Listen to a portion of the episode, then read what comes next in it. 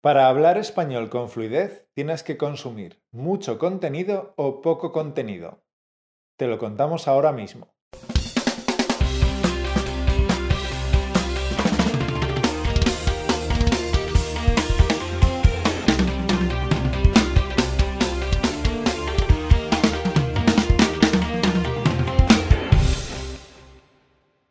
Bienvenido una semana más a Español Automático Podcast, un podcast que te ayuda a pasar del estado pasivo de entender español al estado activo de hablarlo con facilidad y sin esfuerzo.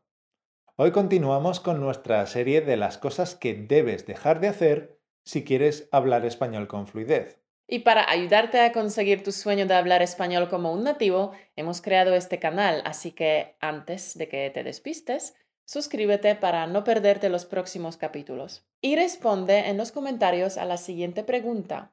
¿Consumes mucho contenido en español o poco contenido? Si no quieres perderte ni una sola palabra de lo que decimos, puedes descargar la transcripción gratuita de este capítulo en nuestro blog. Y en nuestra plataforma Patreon encontrarás las flashcards con el vocabulario explicado y con el audio con pronunciación nativa para que puedas matar dos pájaros de un tiro aprender el nuevo vocabulario de forma rápida y también mejorar tu comprensión auditiva. Te dejamos los links para todos estos recursos que mencionamos en este vídeo en las notas, aquí debajo.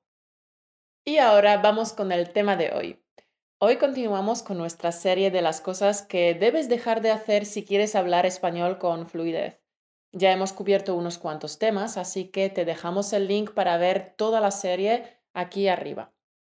El tema que nos ocupa hoy en el siglo XXI es apremiante. Tienes razón.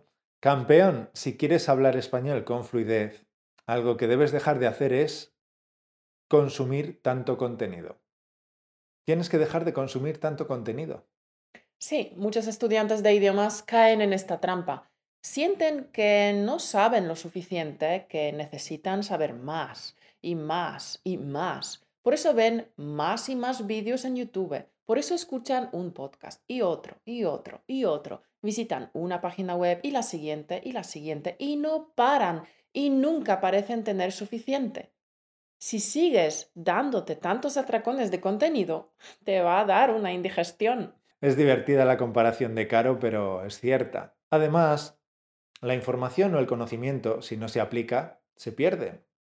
Si no pones el nuevo conocimiento en práctica, ese conocimiento se pierde. Cuando digo poner en práctica, me refiero a activar la nueva información, a, asimilar, a, asimilarla a un nivel muy profundo. Además, cuanto más aprendes sin ponerlo en práctica, más incompetente te sientes, porque has estudiado muchísimas cosas, pero luego no eres capaz de usarlas en una conversación en español. Y entonces te sientes un incompetente y un negado en cuanto a tu español. Pero lo que te pasa simplemente es que no estás aprendiendo en profundidad, no estás repitiendo lo suficiente.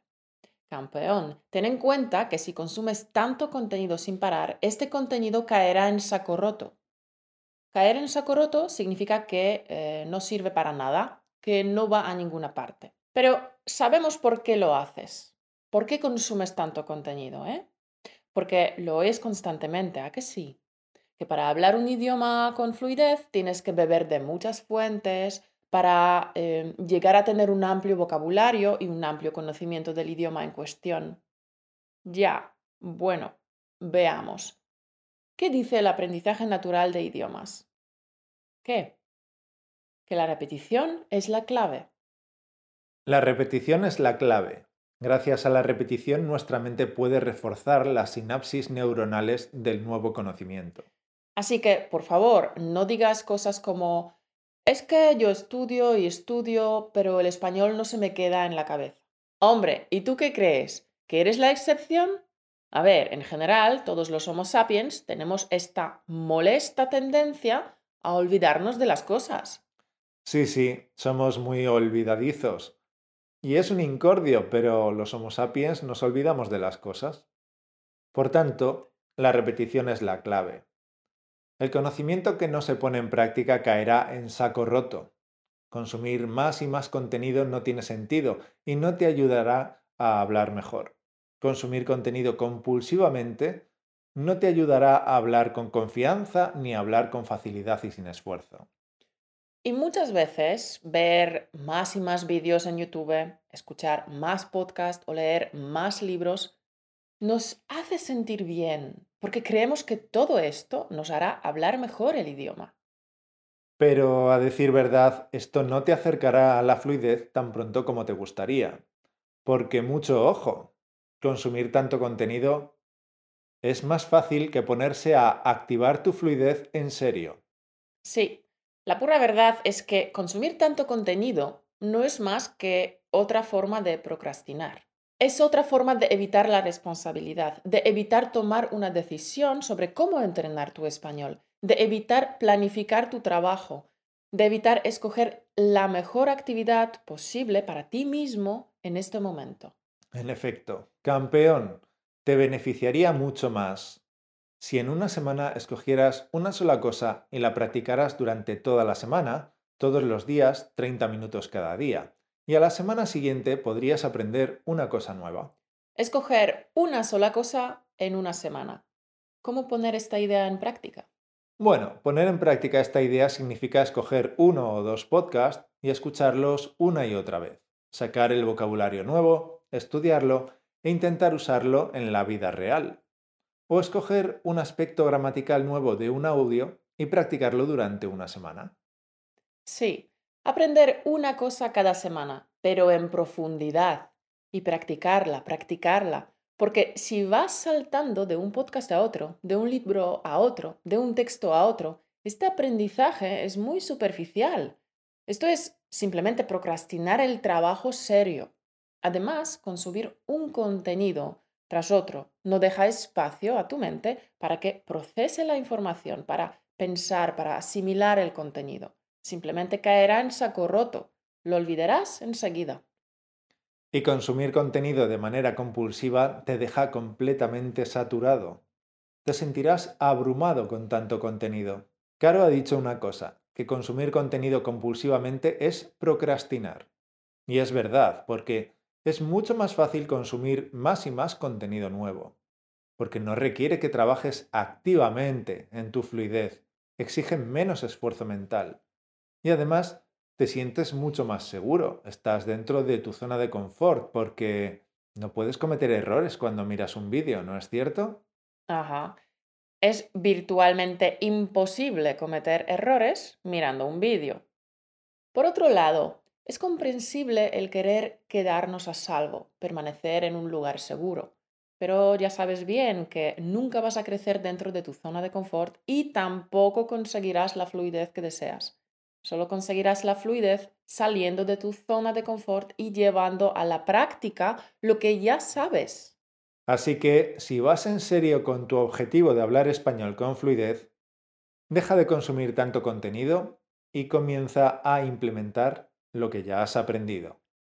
Y cuando te pongas en modo acción y apliques todo lo que estamos diciendo, verás que tu español se transformará por completo.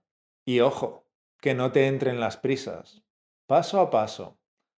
Ponte a trabajar, aplica nuestras indicaciones y ve apuntando tus avances en el cuaderno desastre. Dentro de unas semanas, un mes o dos meses, podrás comprobar cuánto has avanzado. Nosotros lo hemos visto con nuestros alumnos una y otra vez, como Verónica de Italia, quien lo describió súper bien. Verónica escribió, lo que me anima a seguir adelante es, el, es la gran diferencia que he visto entre el audio que grabé para el curso Entender conversaciones en español en noviembre 2017 y el audio que grabé en septiembre 2018 al empezar Piensa y habla en español. Casi no me reconozco. En el primer audio me paraba cada dos, tres palabras y había demasiados momentos mmm, eh, fatal y no hablemos de mi horrible acento italiano muy, muy, muy marcado. En el segundo audio, el más reciente, no me paro tan seguido y aunque hay unas cuantas pausas, no son tan largas y sobre todo desaparecieron los... Eh, y mejoró el acento, o sea que el italiano se nota menos. Estoy súper motivada y estoy impaciente de que llegue el momento de grabar el nuevo audio para comprobar mis mejoras. Claro, si Verónica no hubiera grabado ambos audios, quizás no se habría dado cuenta del gran salto que ha dado su español. Porque claro, el cambio de un día para otro es pequeño, no se nota tanto. Pero en un espacio de tres o cuatro meses el cambio puede ser brutal. Verdad verdadera. Pues ya sabes, tesoro, deja de consumir tanto contenido y ponte a trabajar en profundidad. Gracias por acompañarnos una semana más y gracias por todos los me gustas que nos dejas en los vídeos. Y gracias por suscribirte a nuestro canal. Estas dos simples acciones son la manera que tenemos de saber si nuestro trabajo te gusta y si te ayuda de verdad. Así que gracias por demostrarnos tu gratitud de esta manera. Déjanos un comentario debajo respondiendo a la pregunta, ¿hasta ahora consumías mucho contenido en español o poco contenido? Esperamos tus comentarios con impaciencia. Y nada más, nos vemos la semana que viene. Hasta pronto, tesoro. Un beso. Hombre, ¿y qué crees tú? Que eres la...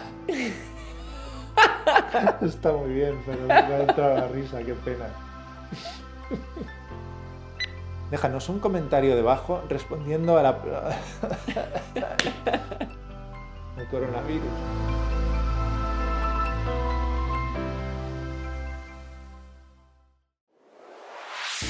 Gracias por escucharnos. Únete a la conversación en españolautomático.com o busca español automático en iTunes.